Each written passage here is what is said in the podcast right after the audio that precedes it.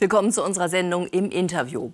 Ohne Zustimmung des Parlaments erhält die Bundesregierung keinen Cent aus der Staatskasse.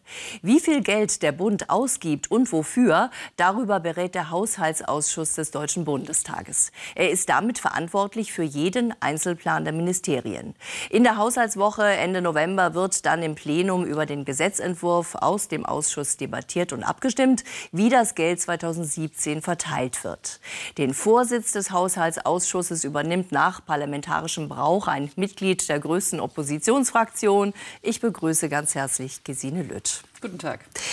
Ja, die sogenannte Bereinigungssitzung im Ausschuss hat sich ja mit den letzten offenen Fragen beschäftigt. Naturgemäß geht es da hoch her. Wie viel Geld wird denn ausgegeben im nächsten Jahr? Also es ist geplant, 328 Milliarden auszugeben. Und die Bereinigungssitzung war ja nun die letzte in dieser Legislaturperiode. 2017 sind ja wieder Wahlen. Das heißt, ganz viele Kolleginnen und Kollegen haben natürlich noch versucht, wichtige Projekte unterzubringen. Und das ist ja ganz verständlich, denn keiner weiß, wie die Konstellationen im kommenden Jahr sein werden. Mhm. Zum vierten Mal soll es ja einen Haushalt ohne Neuverschuldung geben. Wir sprechen in diesem Zusammenhang von der sogenannten schwarzen Null. Zugleich sollen die Ausgaben steigen, ohne aber die Steuern zu erhöhen. Fragt sich jetzt, woher kommt das Geld? Ich finde diese Diskussion um die schwarze Null immer sehr beeindruckend, weil sie meiner Meinung nach von einem ganz wichtigen Problem ablenkt. Alles wird nur darauf konzentriert zu sagen, wir dürfen keine neuen Schulden machen. Und keiner stellt die Frage, ist denn unser Steuersystem gerecht? Und ich würde viel mehr darüber diskutieren, wie wir mehr Steuern einnehmen, damit wir Dinge, die uns wichtig erscheinen, auch realisieren können. Aber wo kommt das Geld her? Das war ja Ihre Frage.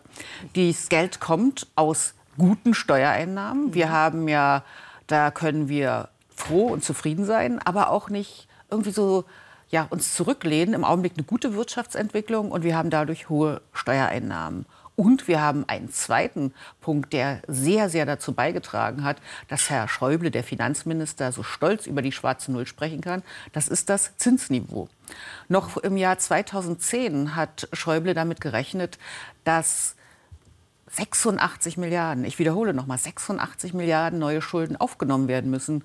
Und dadurch, dass keine Zinsen anfallen, haben wir also einen Posten, der früher ganz groß war, die Bundesschuld, doch minimieren können. Also die schwarze Null ist Herrn Schäuble in den Schoß gefallen. Und darum sage ich, nicht so viel über die schwarze Null diskutieren, lieber über ein gerechtes Steuersystem diskutieren. Das ist vielleicht noch mal ein extra Thema, das Steuersystem. Eigentlich sollten ja diese Mehreinnahmen für die Schulden Tilgung ausgegeben werden. Wir dürfen ja nicht vergessen, jede Sekunde, die wir hier im Studio mhm. stehen, wächst ja der Schuldenberg, also der Bundesschulden sozusagen. Wie können wir denn unter dem Aspekt der Generationengerechtigkeit dann die Schulden abbauen mhm. irgendwann mal? Also Sie haben ja richtig betont, dass es nicht nur um die neuen Schulden gibt, sondern dass die Bundesrepublik noch jede Menge alte Schulden hat. Und die Frage ist natürlich, was ist Generationengerechtigkeit? Die eine Frage, die gerne zuerst auf der Hand liegt, ist zu sagen, man darf einer Generation keine Schulden hinterlassen. Aber wir müssen natürlich auch dafür sorgen, dass wir im Zuge der Generationengerechtigkeit dafür sorgen, dass investiert wird, dass unsere Infrastruktur in Ordnung ist. Also ganz auf den Punkt gebracht, dass die Schulen in Ordnung sind, dass die Krankenhäuser in Ordnung sind, dass die Straßen und Brücken in Ordnung sind. Und wir haben in unserem Land so viele baufällige Brücken, das kann sich im Ausland eigentlich fast niemand vorstellen, weil viele immer noch denken, naja, in der Bundesrepublik, da funktioniert alles prima. Also für mich bedeutet Generationengerechtigkeit auch einer kommenden Generation eine gute, eine solide Infrastruktur zu hinterlassen. Und wenn Sie sich unsere Schulen anschauen, da haben wir sehr gute Beispiele, aber wir haben auch viele Schulen, wo wir sagen, das ist kein guter Beginn fürs Leben. Da wollen wir ordentliche Verhältnisse haben. Zur Thematik Kommunen kommen wir bitte gleich. Ähm Jetzt erst einmal die Etats im Einzelnen. Arbeit und Soziales, das ist der größte Etat. Das Ministerium verfügt hier, ich glaube, über ungefähr 8 Milliarden Euro mehr im nächsten Jahr als in diesem Jahr. Äh, wofür wird das Geld in erster Linie verwendet? Der Etat für Arbeit und Soziales ist in der Tat der größte. Aber die meisten Ausgaben, die aus diesem Etat getätigt werden, beruhen auf Gesetzen. Also wir haben sogenannte Leistungsgesetze. Das bekannteste ist vielleicht äh, das äh, Sozialgesetzbuch II, im Volksmund auch Hartz IV genannt. Da sind natürlich ganz viele äh, Mittel gebunden. Und wir haben, und dafür ist das Ministerium für Arbeit und Soziales auch verantwortlich, ja auch einen Zuschuss in die Rentenkasse.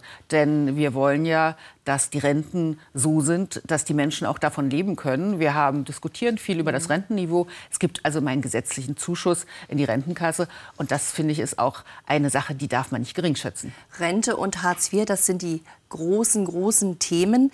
Es heißt aber, der Arbeitsmarkt habe sich doch so positiv entwickelt. Warum fließen dennoch Milliarden von Euro in dieses Arbeitslosengeld II?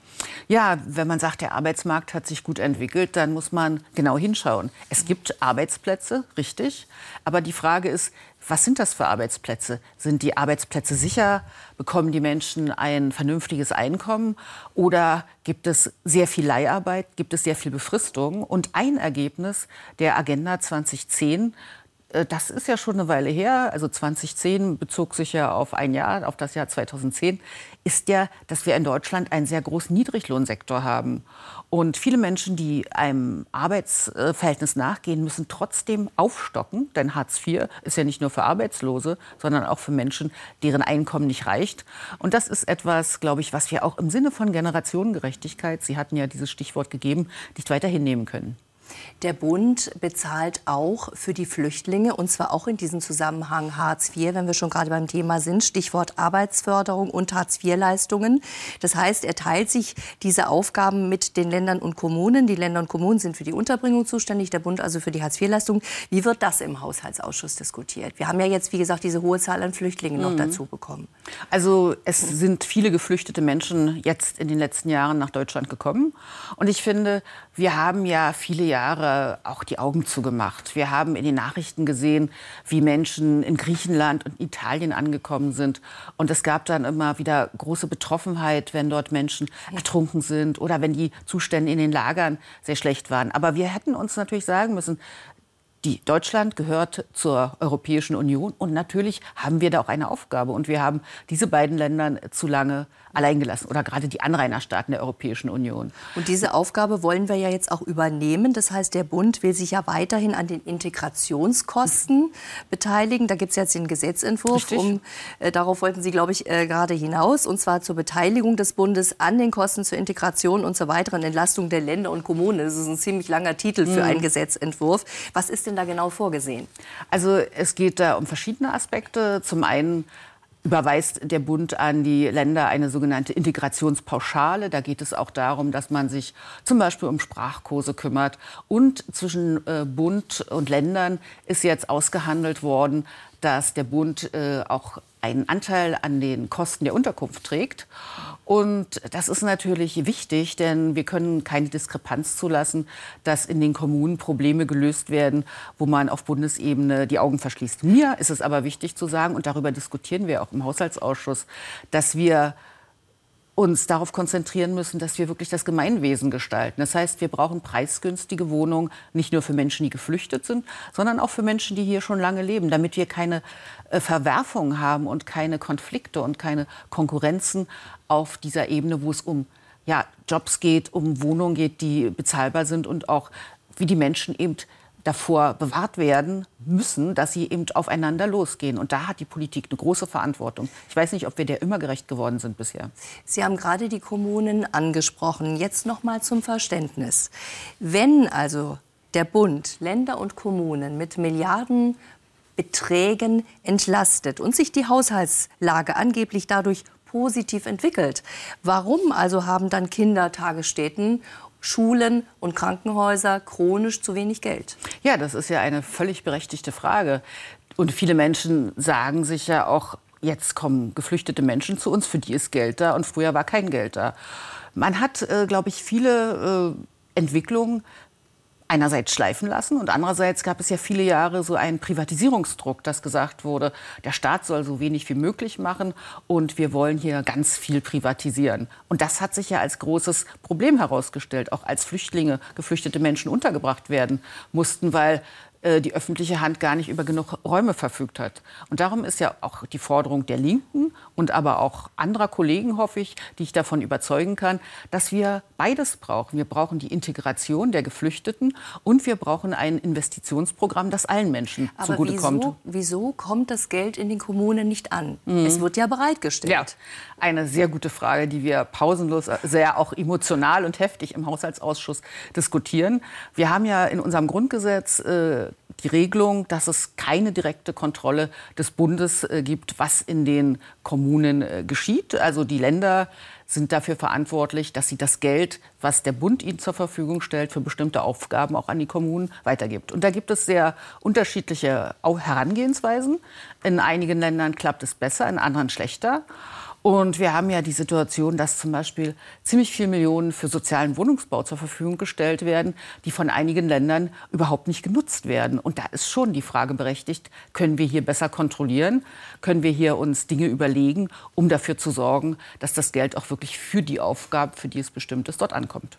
Kommen wir noch mal zu einem ganz anderen Etat, nämlich dem Verteidigungsetat. Mhm. Die Bundeswehr hat immer mehr Auslandseinsätze. Das hat natürlich zur Folge, dass eben auch der Verteidigungsetat erhöht wird. Ich habe gelesen, mehrere hundert Millionen Euro werden umgeschichtet. Äh, was wurde denn da besprochen? Mhm.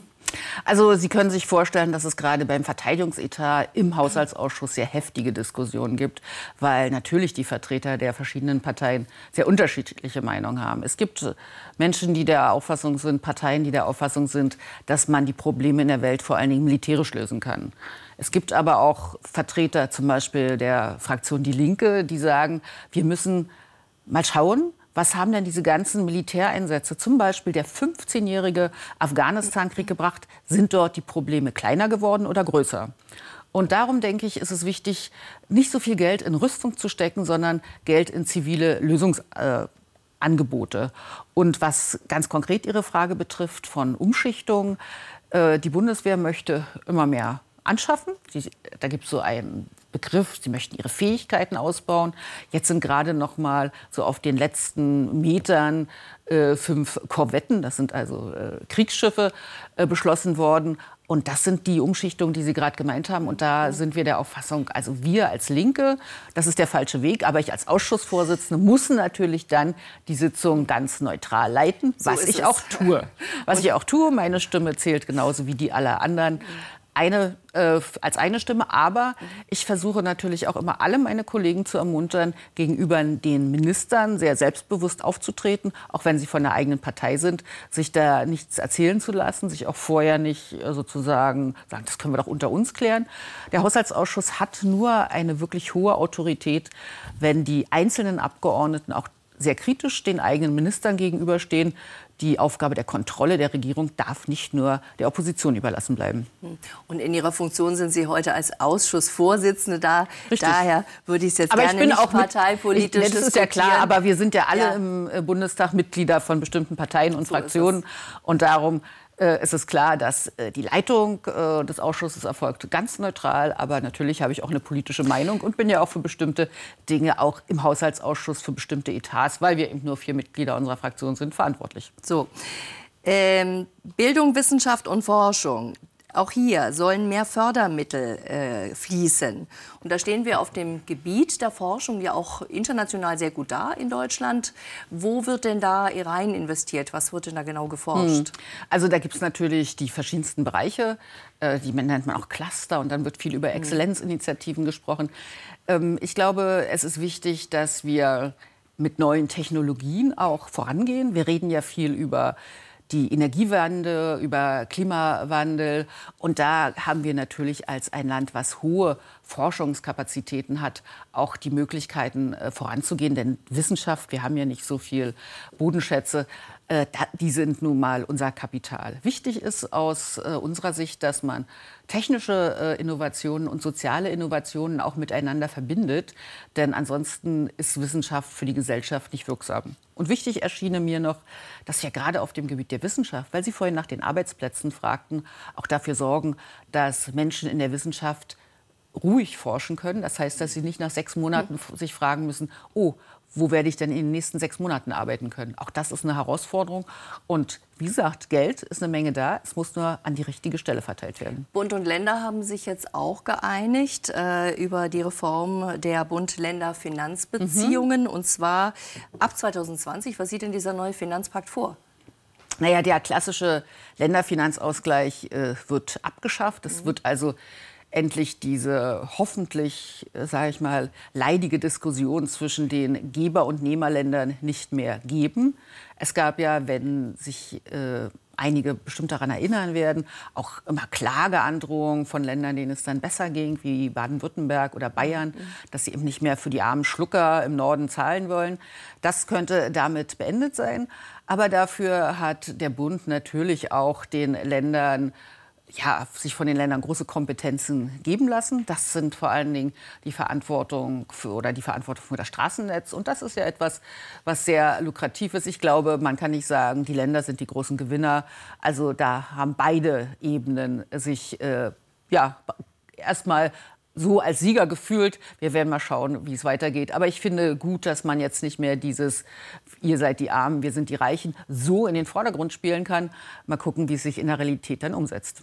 Das war also der Ausblick äh, für das Jahr 2020. Ganz herzlichen Dank für die Ausführungen. Und das war unsere Sendung im Interview. Vielen Dank für Ihr Interesse und auf Wiedersehen. Wiedersehen.